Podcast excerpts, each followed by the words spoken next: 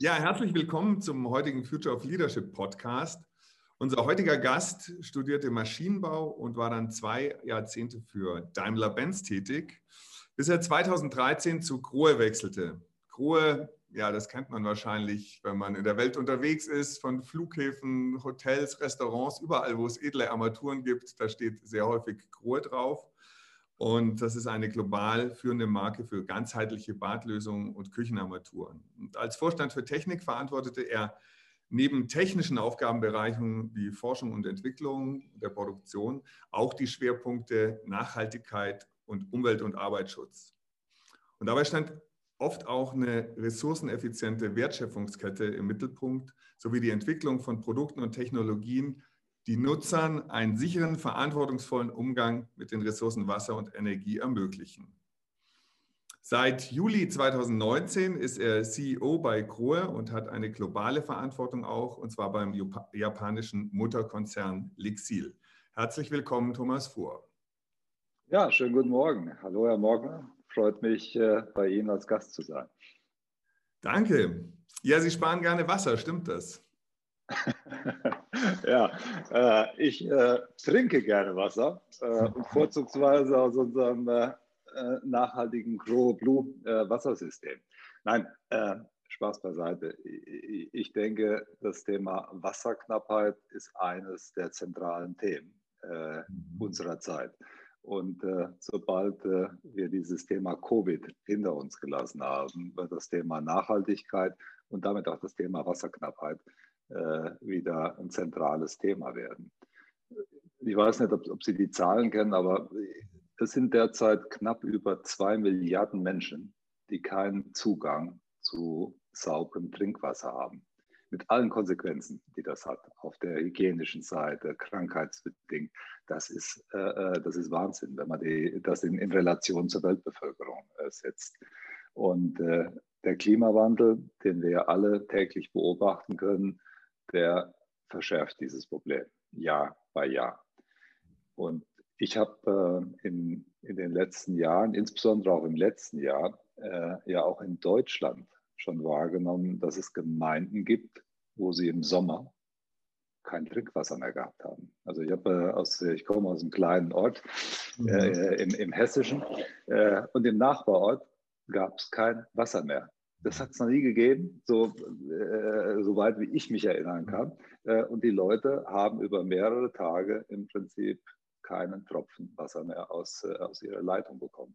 Und das zeigt halt einfach, äh, dass das ein Thema ist, das nicht weit weg ist, das nur in den Dürregebieten oder sonst wo stattfindet, sondern es kommt näher, es kommt zu uns und wir müssen alle einen Beitrag dazu leisten, äh, mit den Ressourcen, die, die wir haben, wirklich vorsichtig und smart umzugehen. In den letzten Jahren ist ja auch, glaube ich, der Grundwasserspiegel gerade in Nordrhein-Westfalen und so deutlich zurückgegangen durch die Hitzewellen etc. Mhm. Äh, jetzt äh, leben Sie ja davon, dass die Menschen äh, Wasser verbrauchen oder Wasser nutzen zumindest in der Küche und in Badezimmern. Ja. Ähm, wie kann man sich das vorstellen? Also wie, wie kann man intelligent den durchschnittlichen Wasserverbrauch zum Beispiel bei einer Dusche oder bei den typischen Tätigkeiten sparen? Also gibt es da wirklich äh, schon messbare Fortschritte in den letzten Jahren? Ja, ich denke mal, äh, und, und, und das ist ein Thema, was für Krohe und für uns äh, wichtig ist. Wir haben im Prinzip einen Leitspruch und der heißt pure Freude an Wasser. Mhm, mhm. und ich denke, Wassersparen ist wichtig, aber wir sollten immer noch alle die Freude am Wasser haben. Sei es am Geschmack, am Trinkwasser, was wir trinken oder auch beim Duschen morgens, äh, ist es mir wichtig, äh, dass ich eine Dusche habe, wo ich nicht von einem Wasserstrahl zum nächsten springe. Ja, das stimmt, ja. aber das trotzdem. In manchen Hotels und das ist wirklich. Ja, ja, aber, aber trotzdem. Ja, genau.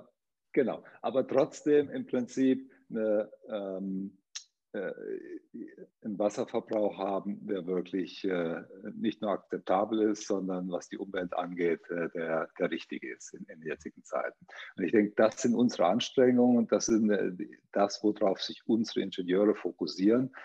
Und da haben wir wirklich gewaltige Fortschritte gemacht. Sie können heute mit modernen Flow-Simulationen Themen realisieren mit Düsentechniken, äh, mit äh, zusätzlichen Luftverwirbelungen und so weiter, kann, man Resultate bringen, wo man ohne Probleme 50 Prozent des Volumens äh, sparen kann, äh, wie noch vor sieben, acht Jahren und für den Kunden keinerlei Komforteinbußen hat.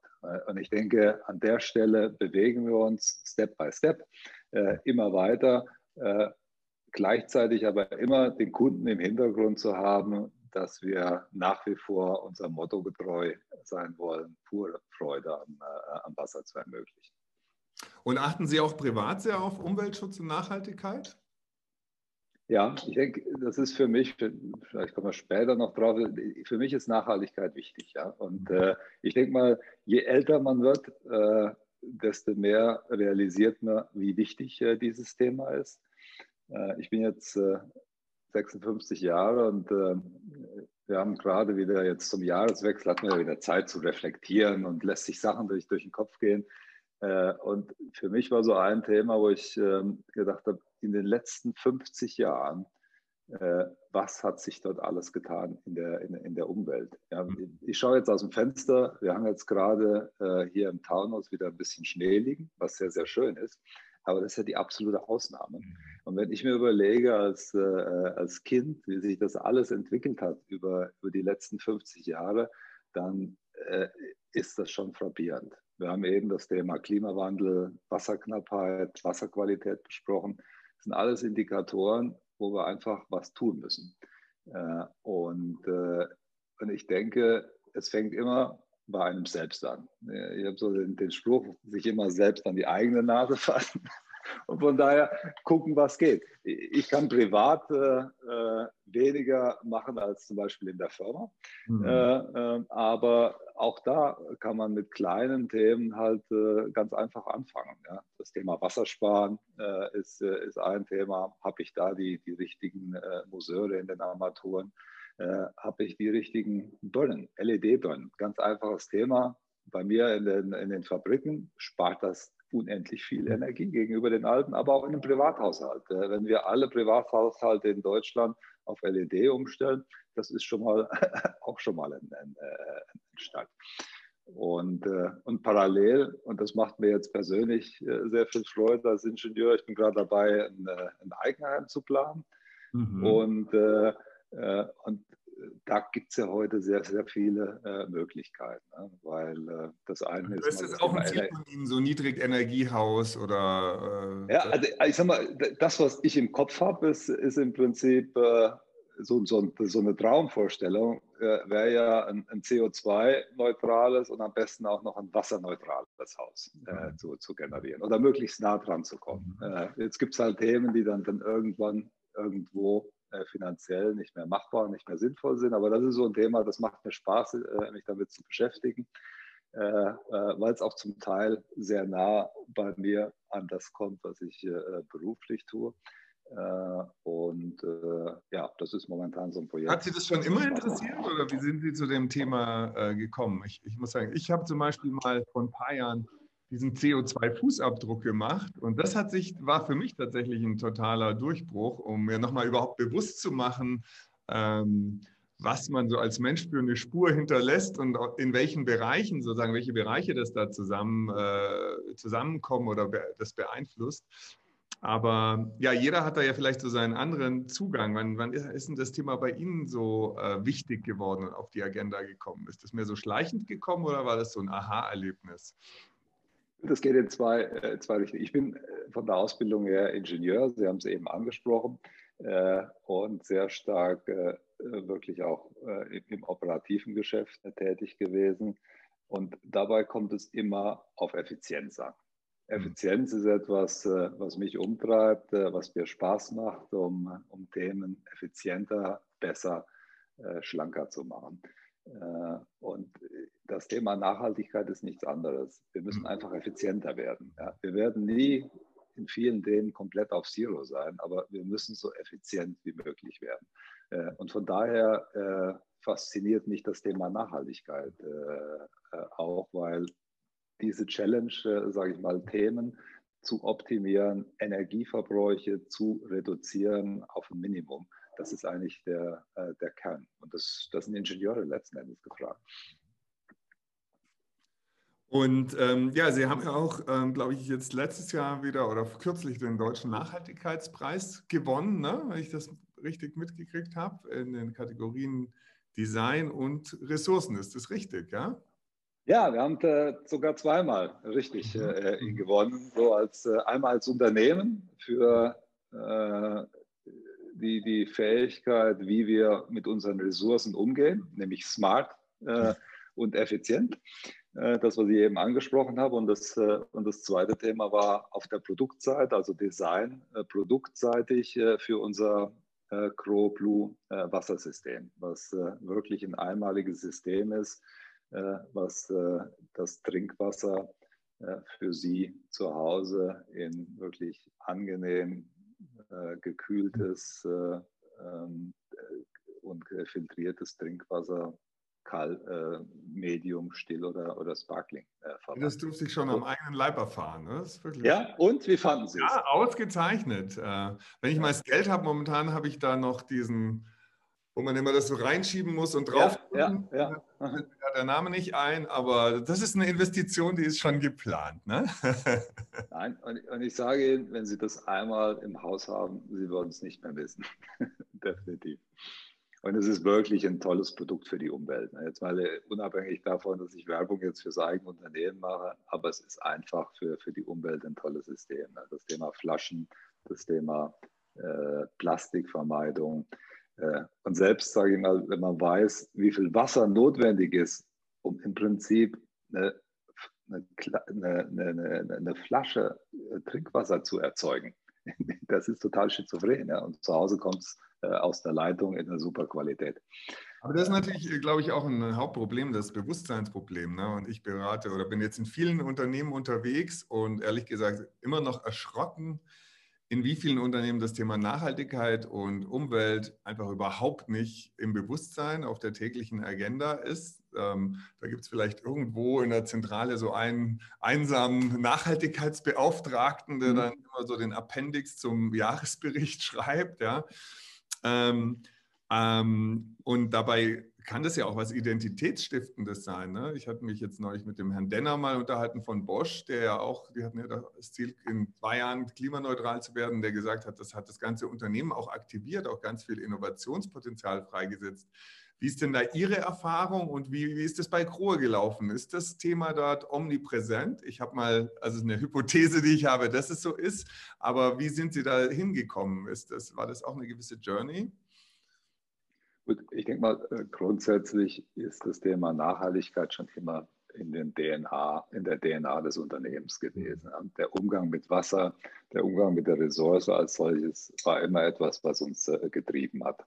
Allerdings haben wir das äh, in den letzten acht, neun Jahren also wirklich intensiviert.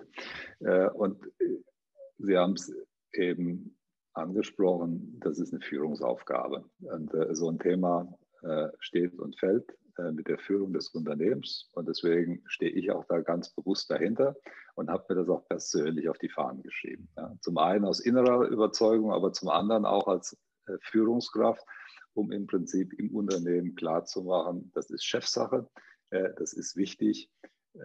Und wenn es für mich wichtig ist, ist es für alle anderen auch wichtig.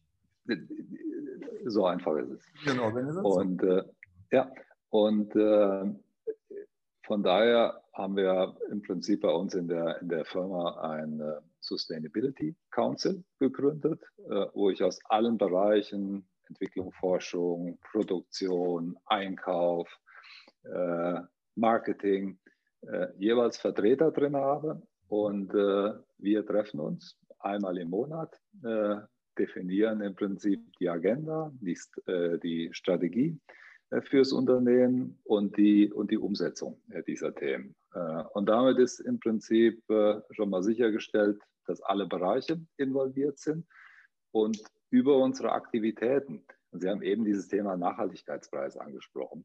Für, ich sag mal, für die Mannschaft ist es wichtig, auch stolz da, dafür, dafür zu sein, dass wir außen wahrgenommen werden als eine Company, die, die ganz einfach führend auf dem Gebiet ist. Ja. Für mich ist das zweitrangig, aber für die Mannschaft ist es ein Antrieb, es ist wieder ein Ansporn für, für, für die Zukunft. Äh, und, äh, und dann kriegen sie irgendwann so einen Selbstläufer. Ja. Und den haben wir bei uns erreicht. Und da bin ich echt stolz drauf und sehr, sehr äh, froh darüber, dass wir dieses Rad jetzt äh, im Prinzip von alleine drehen und dass die Mitarbeiter äh, mit äh, unendlich vielen Ideen um die Ecken kommen, was noch alles zu tun ist. Ja. Und es gibt immer noch extrem viel. ja, aber wahrscheinlich, wie Sie sagen, der Hebel ist, dass Sie sich einmal im Monat das wirklich auf die Agenda nehmen, dass es äh, wirklich ganz oben auch die Geschäftsführung äh, beschäftigt und ähm, und ganz offensichtlich bei Ihnen so ist, dass noch nicht dieses Vorteil, also ich finde es interessant, dass doch in vielen Unternehmen noch dieses Vorteil herrscht, Umweltschutz oder Klimaschutz ist teuer und äh, ist kein strategischer Erfolgsfaktor. Wie würden Sie das denn sehen? Also ich denke, ich nehme mal, äh, wir beleuchten es mal von zwei äh, Sachen. Das eine ist, äh, und das da sehen Sie jetzt mal, dass das nicht unbedingt ein Widerspruch ist. Ich habe in meiner äh, Laufbahn, Sie haben es angesprochen, war ich äh, über 25 äh, Jahre bei, bei Mercedes-Benz. Äh, und äh, habe in den, in den letzten Jahren bei Mercedes-Benz war ich verantwortlich im Motorsportprogramm, im Formel 1-Programm für die Entwicklung, Produktion der Formel 1 Motoren und kompletten Antriebstechnik.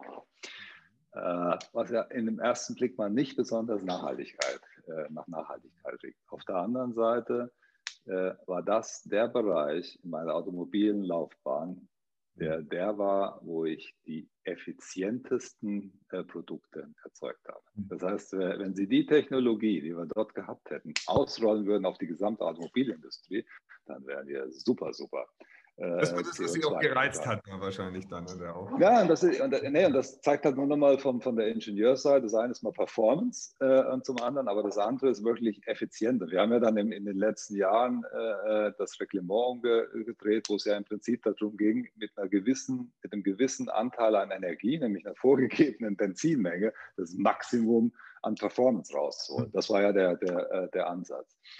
Äh, und äh, und ich denke, das ist etwas, äh, was ähm, für, für mich auch in, in, der, in der neuen Aufgabe wichtig war. Äh, und noch eine Parallele ist, in so einem Racing-Business haben Sie ja jedes Jahr im Prinzip einen neuen Motor, eine neue Antriebseinheit generieren müssen. Und Sie wussten nie, was die anderen machen. Sie wollten aber immer den Besten haben.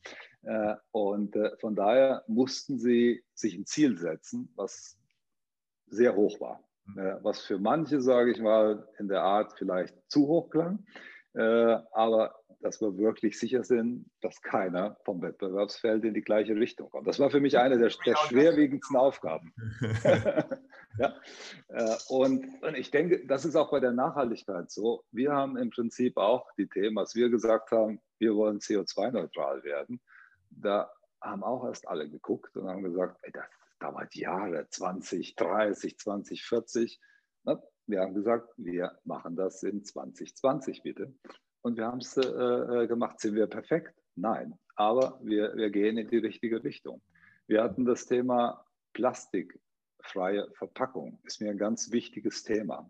Äh, wir produzieren als Company circa 30 Millionen oder über 30 Millionen Einwegverpackungen momentan pro Jahr, die dann irgendwo auf Baustellen oft aufgemacht werden äh, und dann die, durch die Gegend fliegen, beziehungsweise aber auf alle Fälle nicht sauber getrennt werden, wie zum Beispiel ich die Möglichkeit im Hausmüll habe.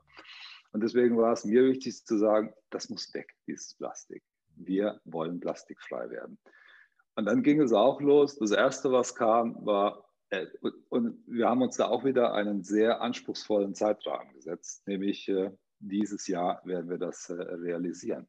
Und die ersten Themen waren auch, wir kriegen das nicht hin, technisch.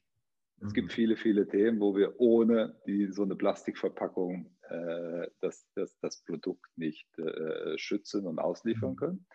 Und das Zweite war, das wird die Kosten immens nach oben treiben. Mhm. Wir haben jetzt von diesen 35, also über 30 Millionen, haben wir derzeit, ich glaube, 25 Millionen realisiert. Mhm. De facto ist, wir haben das alles hinbekommen und de facto ist, es hat keinen Cent mehr gekostet. Es gab Themen. Das heißt, da ist dann auch manchmal Hartnäckigkeit von Ihrer Seite gefordert, dass Sie ja, sagen, findet einen Weg oder wie machen Sie, wie gehen Sie dann mit diesen Ja-Abers, mit diesen Widerständen um? Weil ich kenne das aus meiner Berufserfahrung natürlich häufig, gerade wenn die Technik sagt, etwas geht nicht. Gut, ich bin jetzt leider auch nur Teller und damit blind auf beiden Augen. Ne? Ähm, ja. Dann akzeptiert man das halt einfach so und sagt, naja, dann ist es halt unmöglich. Das hat dann immer so den, das, das, das Etikett des Unvermeidlichen. Aber das scheint mhm. ja dann doch nicht so zu sein. Ne? Nein, ich denke, und da kommt auch wieder, sage ich mal, so, so meine äh, Welt, in der ich vorher unterwegs war äh, zum Tragen. Ich habe hab so ein Motto, geht nicht, gibt es nicht. Mhm. Äh, und ich denke, wir haben die besten Ingenieure, äh, äh wirklich, äh, in Deutschland. Wirklich eine super Basis und wir kriegen das hin. Wir finden eine Lösung. und wenn wir sie heute nicht finden, finden wir sie morgen. Aber aufgeben äh, tun wir nicht. Das heißt, dieses Thema Hartnäckigkeit äh, und Nachhaltigkeit, äh, um den Begriff nochmal zu erwähnen, da gilt da, gilt da genauso. Und ich denke, äh, und wenn Sie dann äh, mal Revue passieren, ist klar, es gibt Beispiele, wo es etwas teurer geworden ist. Aber es gibt auch einen Haufen Beispiele, wo es deutlich billiger geworden ist. Und ich denke, was auch deutlich wurde in diesem Prozess, ist, dass man wirklich out of the box denken muss. Mhm. Äh, und Themen jetzt einfach nicht sagen, ich habe heute eine Plastikverpackung und diese Verpackung ersetze ich jetzt durch Papier. Äh, wenn du mit dem Gedankengang reingehst, äh, findest du nicht immer das optimale Ziel. Eigentlich musst du reingehen, ich will gar keine Verpackung mehr. Mhm.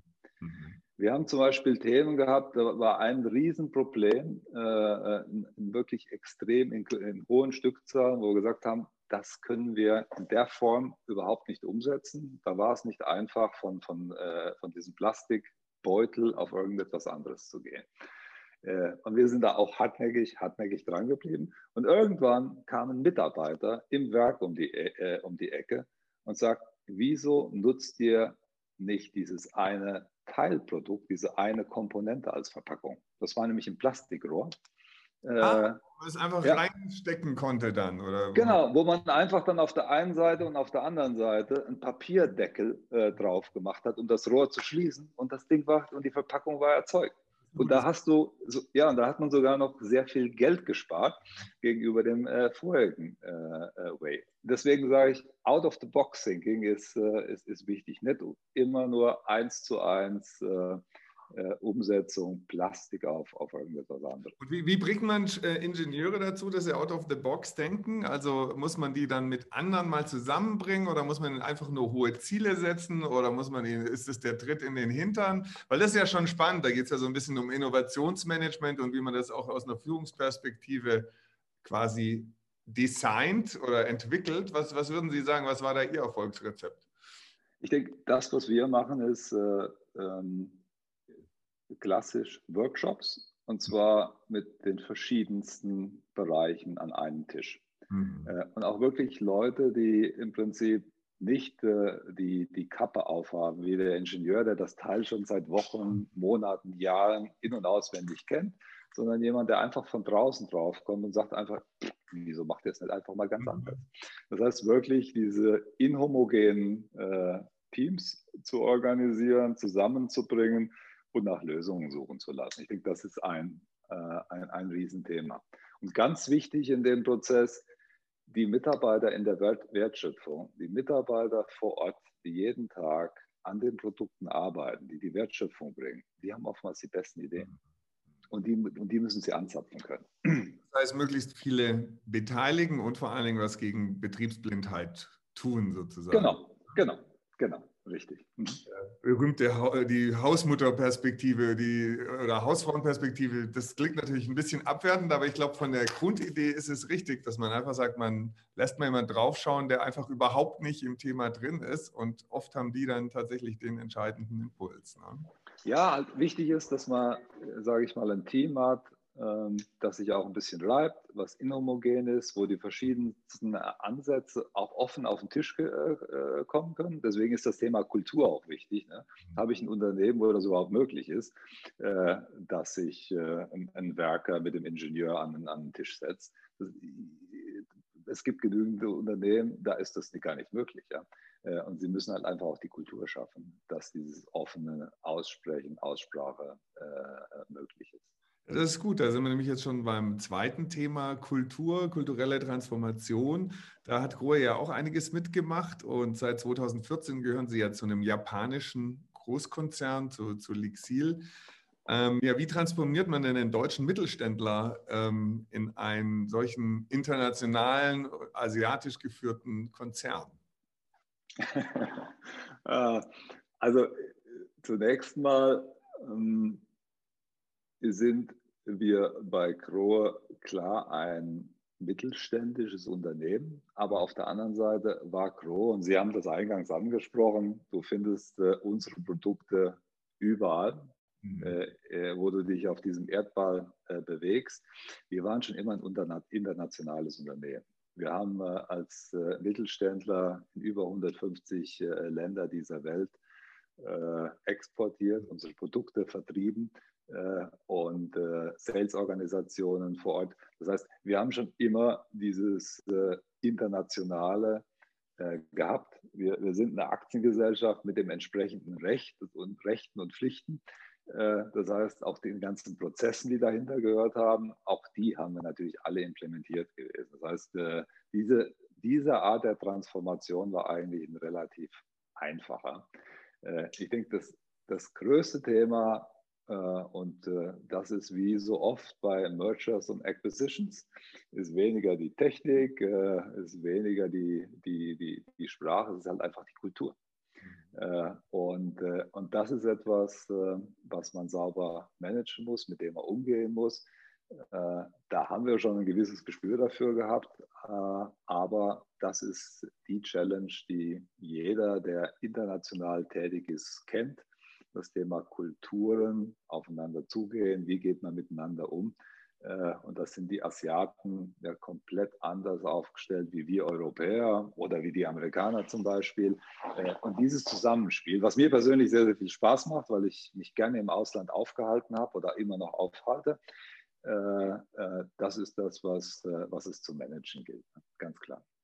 Und ähm, ich meine, sind Sie dann auch so ein bisschen der Botschafter zwischen den verschiedenen Kulturen, oder? Also ich meine, hat sich jetzt bei Krohe in der Produktion in Deutschland durch die neuen Eigner irgendwas verändert oder herrscht da eigentlich noch dieselbe Kultur wie vor, äh, vor 2014? Und würden Sie sagen, da gibt es so eine bestimmte Ebene, Sie und die Top-Führungsebene, die eigentlich vor allen Dingen diesen kulturellen an dieser kulturellen Schnittstelle sind? Oder würden Sie sagen, da hat sich schon insgesamt überall was verändert, äh, seitdem ähm, Sie zu Lixil gehören? Ja, ich, denke, ähm, wenn Sie jetzt mal äh, in die Werke schauen und fragen, dann wird man sagen, dem, auf den ersten Blick hat sich nichts äh, Großartiges verändert. Auf der anderen Seite so ein kultureller äh, Prozess, äh, der dauert ja. Mhm. Äh, und das ist etwas, das ist nicht wie ein Lichtschalter, den Sie an- und ausschalten, sondern das ist ein Prozess, der geht über mehrere Jahre.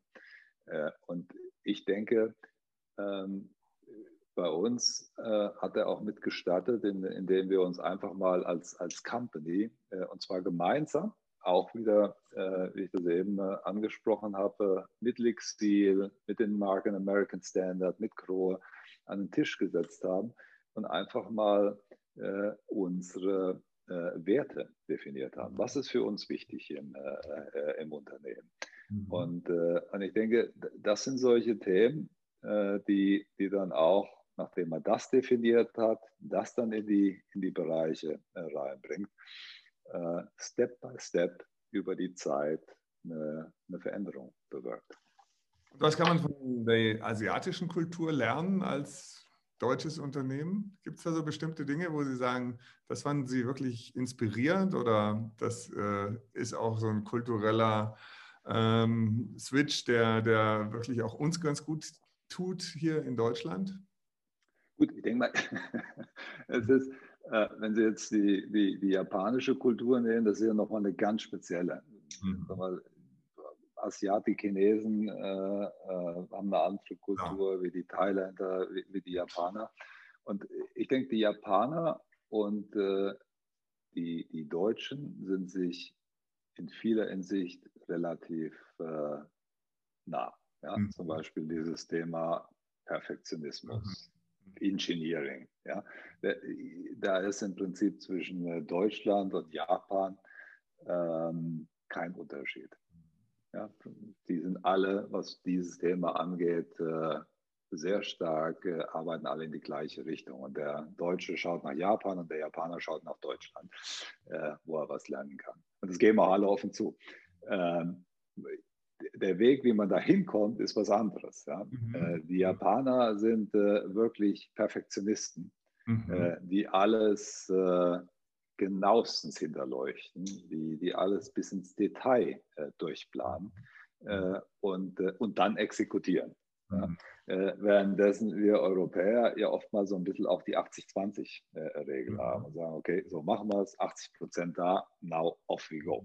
Äh, Wird es in Japan nie gehen, geben. Ne? Also äh, da gibt es schon im Detail äh, äh, Unterschiede, aber in der, in der Sache grundsätzlich haben wir absolut keine Probleme, weil da die, die Denke die, die gleiche ist. Die Japaner haben äh, zum Beispiel, was, was ganz interessant ist, die sind ja an, an vielen Stellen, haben die schon heute oder in der Vergangenheit Probleme gehabt oder Herausforderungen, die, die uns noch vorher äh, stehen. Das mhm. Thema alternde Bevölkerung mhm. ist in Japan auf einem ganz anderen Level schon, äh, wie, wie es bei uns ist. Da können wir zum Beispiel sehr viel lernen. Wie müssen wir unsere Produkte gestalten? Weil die da schon deutlich weiter äh, sind äh, wie, wie wir. Auch, auch ähm, die, die, die, die wirtschaftlichen Schwierigkeiten, Niedrigzins und so, da waren die ja immer schon, glaube ich, 15 ja. Jahre vor.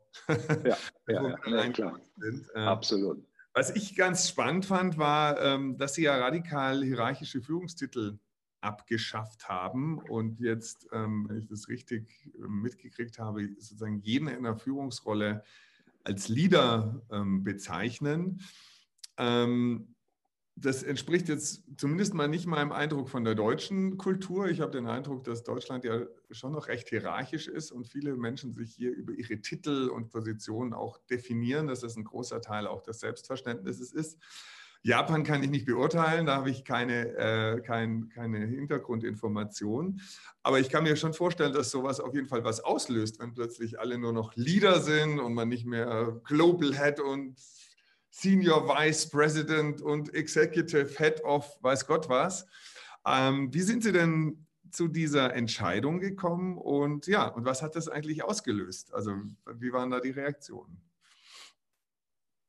Gut, ich denke mal, wichtig äh, für uns als, als Unternehmen und äh, da haben wir uns auch wieder als Unternehmen äh, zusammengesetzt. Das ist keine Entscheidung, die irgendwo in einem Elixir Headquarter getroffen wurde, sondern, sondern gemeinsam.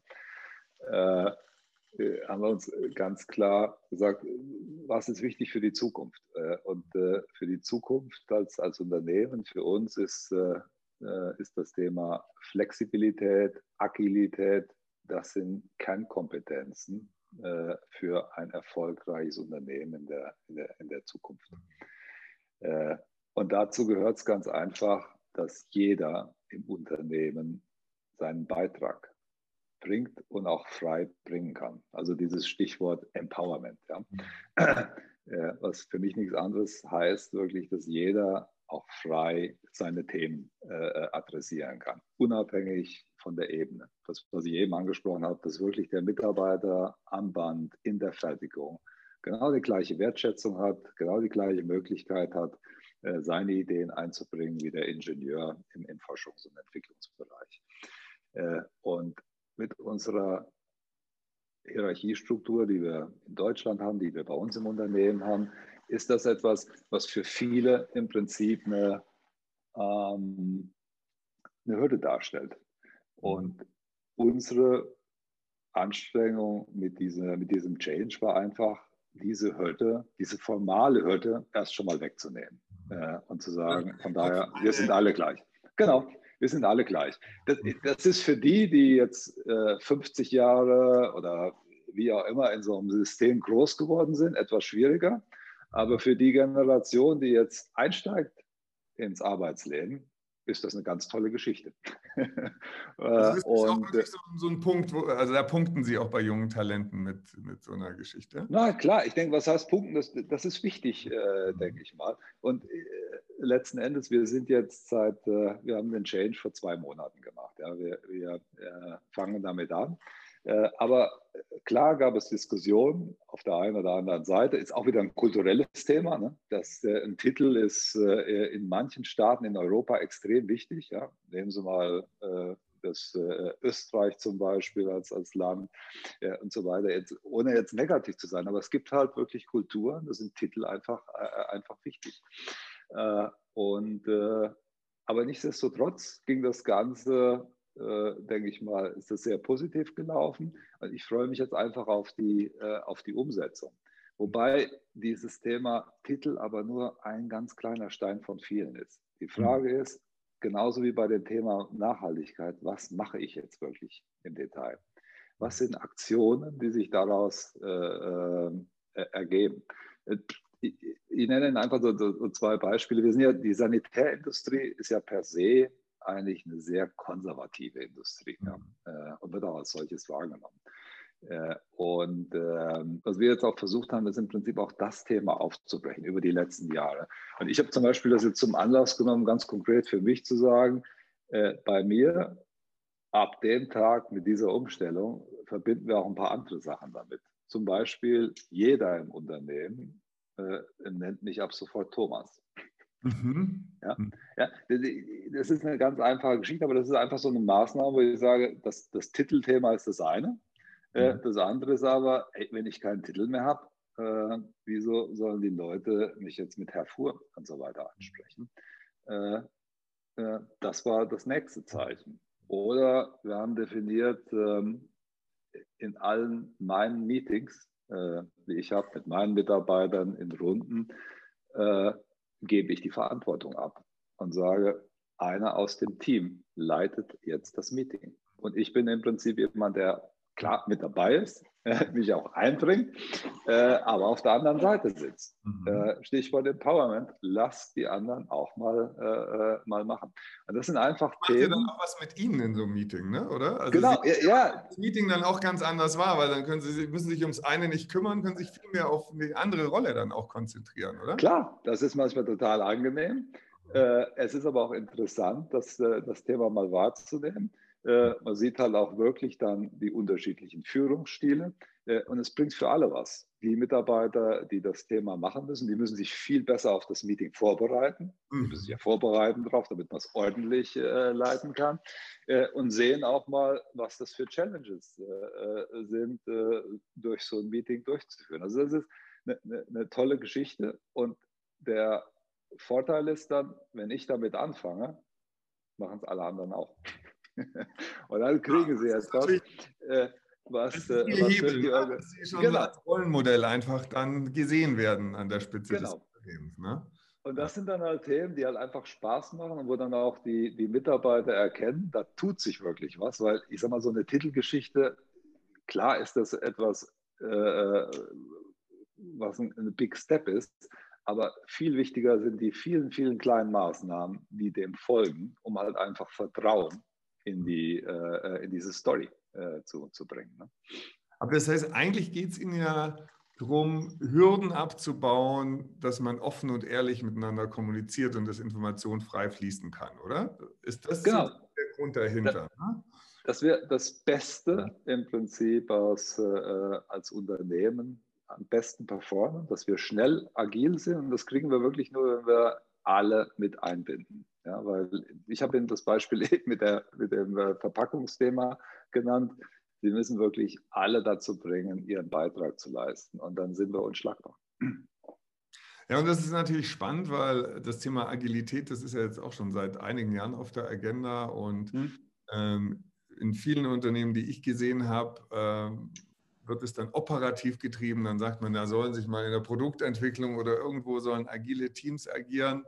Aber man merkt dann halt schon, dass solange die Unternehmensspitze noch streng hierarchisch ist, sich abschottet und das nicht vorlebt, ähm, stößt es ja an extreme Grenzen. Ne? Also da kriegen sie das, glaube ich, nicht hin, dass ein Unternehmen das dann irgendwann wirklich atmet und ähm, glaubwürdig lebt.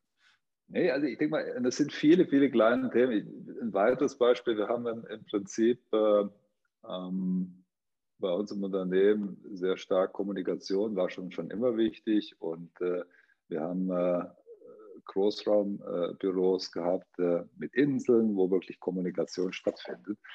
Ähm, bei uns in der Zentrale, in den, äh, ich sag mal, im Vorstandsbereich äh, gab es immer noch Büros. Also ich fahre jetzt, äh, wie gesagt, gleich nach, nach Düsseldorf. Die sind über, das Jahres, über den Jahreswechsel auch alle abgerissen worden. Das heißt, ab dieses Jahr haben wir alle, im Prinzip wie jeder andere auch, ein ganz normales Großraumbüro, den gleichen Schreibtisch, den gleichen Stuhl, wie jeder andere auch äh, im Unternehmen. Einfach, äh, wir äh, sind alle in einem Boot äh, und äh, das sind alles kleine, kleine Schritte, die aber äh, uns alle in die richtige Richtung bewegen und Vertrauen schaffen letzten Endes. Dass es nicht nur eine heiße Luft ist, sondern wirklich, was dahinter steckt.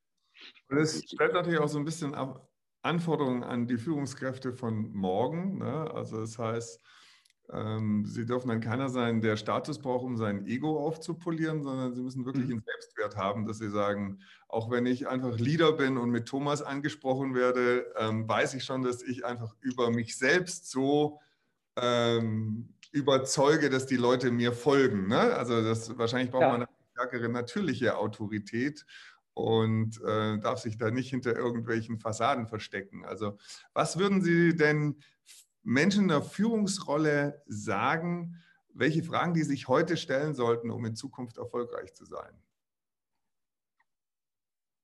Hm. Ähm, gut, ja, Sie haben das Thema angesprochen, äh, oder wir haben es auch schon diskutiert. Wir leben in einem Zeitalter der Veränderung. Ich denke mal, alles verändert sich, nichts ist mehr konstant äh, und es verändert sich alles in einer unendlich äh, äh, Geschwindigkeit. Themen äh, wie Covid, die Pandemie, durch die wir gehen, die beschleunigen ja nur die, diese Themen. Und ich denke, das ist eine Eigenschaft für die Führungskräfte von morgen, das Thema wirklich Flexibilität,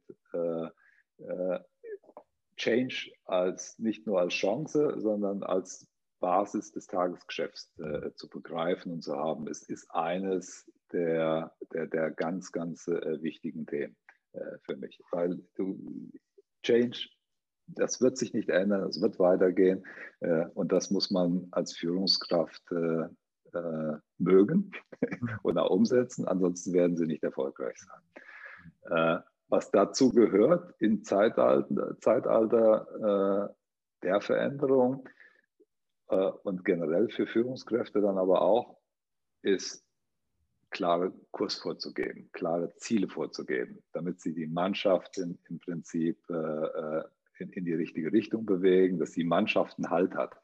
Äh, das ist auch eine ganz, ganz wichtige Ansage. Mhm. Wir hatten eingangs äh, darüber gesprochen, äh, wie wir als Unternehmen mit der Pandemie umgehen. Wir haben im Oktober schon gesagt, wir gehen alle ins Homeoffice und das Homeoffice geht bis nächstes Jahr, also dieses Jahr März. Mhm. Das haben wir im letzten Jahr, mhm. im, Herbst entschieden. Äh, da haben viele noch gar nicht dran gedacht. Das sind solche Themen, wo wir sagen, we have a change. Wir geben jetzt eine klare Zielvorgabe, dass sich Leute daran ausrichten können, ihr Homeoffice entsprechend einrichten können, dass es nicht nur für vier Wochen, sechs Wochen, acht Wochen ist, sondern wir sind jetzt mindestens äh, ein halbes Jahr in diesem Zustand äh, und müssen damit, müssen damit umgehen. Ich denke, das sind wichtige Themen, die eine Führungskraft von morgen im, im, Prinzip letzten Endes mitgeben. Quasi einen klaren Kurs und einen festen Rahmen, aber in dem Rahmen die Leute ermächtigen, dass sie sich da möglichst autonom entfalten und einbringen können, genau. um Micromanagement zu betreiben. Richtig, Genau, und dann als äh, im Prinzip auch die, diese Coach-Mentalität, Talentmanager, äh, ich sag mal, das, was man eh eigentlich machen sollte. Aber dieses Thema wirklich Veränderung äh, managen in Verbindung mit wirklich klaren Kursvorgaben. Weil das ist, ist nicht einfach. Nehmen Sie diese Pandemie, schauen Sie, wie, wie die unterschiedlichen äh, ähm, Personen äh, äh darauf reagieren. Äh, das ist nicht einfach. Aber das ist eine Eigenschaft, äh, die, die ich denke, die extrem wichtig ist für die, für die Führungskraft von, von morgen. Und glauben Sie, dass Ihnen trotz, trotz all dieser Unsicherheit eine persönliche Vision wichtig ist oder eine Vision von der Zukunft? Und wenn ja, was ist denn so Ihre Vision von gesellschaftlichem Fortschritt? Also was ist so ein Bild, was Sie treibt, wo Sie sagen, da wollen Sie einen Beitrag zu leisten? Gut, ich denke, äh, Visionen sind extrem wichtig. Man sollte immer ein Bild äh, vor sich haben, von dem man äh, äh träumt, äh, was, äh, was man erzielen möchte, ganz, äh, ganz klar. Äh, und ähm, denke ich mal, für jeden ein bisschen anders aus, auch je nachdem, wo du jetzt in, in, welchem Bereich du arbeitest. Wenn Sie mich jetzt sagen, was ist so, so mein gesellschaftliches Wunschbild, was, was ich habe, dann denke ich, dass wir als Gesellschaft mhm. Ein Riesenthema haben, nämlich das ist diese, die Bevölkerung hier auf diesem Planeten, äh, die, die derzeit, ich glaube, sieben oder acht Milliarden äh, Menschen sind, äh, die ähm, in den nächsten Jahren auf sich stark in Richtung neun Milliarden bewegt. Und die Gefälle, die wir dort heute sehen, ob das Trinkwasserversorgung angeht, ob das Wohlstand, ob das Hygiene angeht. Für mich wäre eine Vision, dass wir eine akzeptable Lebensqualität für alle erreichen als mhm. Gesellschaft. Das wäre so für mich so eine Wunsch, äh, äh, äh. Da ist Effizienz ja wahrscheinlich der Hebel schlechthin. Ne? Klar, ja, da ist das, und da kommen alle Themen mit rein, die wir angesprochen haben. Effizienz, Nachhaltigkeit, die, die, die, die ganzen Themen. Aber ich denke, das ist wichtig für uns, weil ansonsten werden wir, sage ich mal, auf diesem Erdball unendlich viele Probleme bekommen. Weil die Scheren werden immer weiter auseinandergehen und das führt zu unendlichen Konflikten, äh, die, die wir schon an einigen Stellen sehen. Deswegen, das ist so für mich so eine Vision, wo ich denke, da sollten wir alle dran arbeiten. Super, dann komme ich jetzt zur letzten Frage. Und zwar, ähm, also wir haben ja auch viele Zuhörer, die ja ähm, junge Talente, die sozusagen am Anfang ihrer Karriere stehen, die sich für das Thema Führung interessieren. Ähm, wenn Sie jetzt hervor denen so einen wichtigen Rat mit auf den Weg geben äh, sollten, was wäre so Ihr einer, Ihr einer zentraler Rat? Also wir haben äh, im Unternehmen einer unserer, unserer Leitsätze äh, und der ist für, für mich persönlich auch ganz, ganz wichtig aus, äh, aus meiner Erfahrung. Do the right thing. Mach das Richtige. Äh, und äh, mach das, was dir dein Herz, dein Verstand, deine Erfahrung sagt und lass dich nicht verbiegen. Äh, ich denke, das ist etwas, was mir in meinem Berufsleben extrem viel geholfen hat. Und ich denke, das ist heute wichtiger denn je, dass wir uns an Werten orientieren und für diese Werte auch einstehen. Das sehen wir an allen Ecken und Enden. Äh, Sie können die letzten Wochen in die USA schauen, Sie können äh, nach Europa schauen. Äh, do the right thing. Ich denke, das ist etwas, was ich jedem gerne mitgeben möchte, diesen, diesen Fokus. Also aus einer tiefen, aus einer inneren Überzeugung handeln und genau. in sich genau. wissen, was richtig ist. Genau, genau, genau. Weil das ist oftmals der einzig richtige Weg. Ne? Äh, und äh, das ist der, den, äh, den man gehen soll. Man sollte sich nicht in irgendeiner Art und Weise verbiegen lassen für etwas, was von seinen eigenen Vorstellungen abweicht. Weil dann hat man keinen Spaß, mhm. dann wird es auch nicht gut. Mhm. und, und letzten Endes, es, es führt nicht zum Erfolg. Ganz klar nicht. Ja, super. Vielen herzlichen Dank, Herr Fuhr, für das spannende Gespräch. Ich glaube, das waren total interessante Einsichten. Äh, einerseits eben tatsächlich in das Thema Nachhaltigkeit und wie Sie es geschafft haben, da Innovationsgeist, auch Identität und Nachhaltigkeit miteinander zu verbinden. Und ähm, ja, auch sehr, sehr spannend, was Sie jetzt über das Thema Führung in einem internationalen Konzern und Führungskultur gesagt haben. Ähm, ich habe da ganz viel draus mitgenommen und ich bin mir sicher, unsere Zuhörer auch. Und dann wünsche ich Ihnen einen schönen Tag und natürlich ein super erfolgreiches, gesundes Jahr 2021. Ja, vielen Dank. Hat mir auch sehr viel Spaß gemacht. Äh, ich hätte vielleicht noch eine Bitte. Äh, ich denke mal, für alle diejenigen, die äh, den Podcast denn lauschen, wenn es da irgendwelche tollen Ideen gibt hinsichtlich Nachhaltigkeit, hinsichtlich Effizienz beim Wasser und so weiter, äh, bin ich jederzeit äh, äh, offen, sehr offen, dass man mit mir in Kontakt kommt und, und die Themen auf den Tisch bringt. Also von daher im Sinne von geh in die Breite, das wäre mein Angebot auch an alle und auch die Bitte. Vielleicht können wir da gemeinsam wieder einen Schritt weiterkommen in, in unseren Anstrengungen. Super, in diesem Sinne. Teilen. Ne? Danke. Gut. Danke. Schöne Woche noch. Ja, danke. Tschüss. Tschüss. Ciao.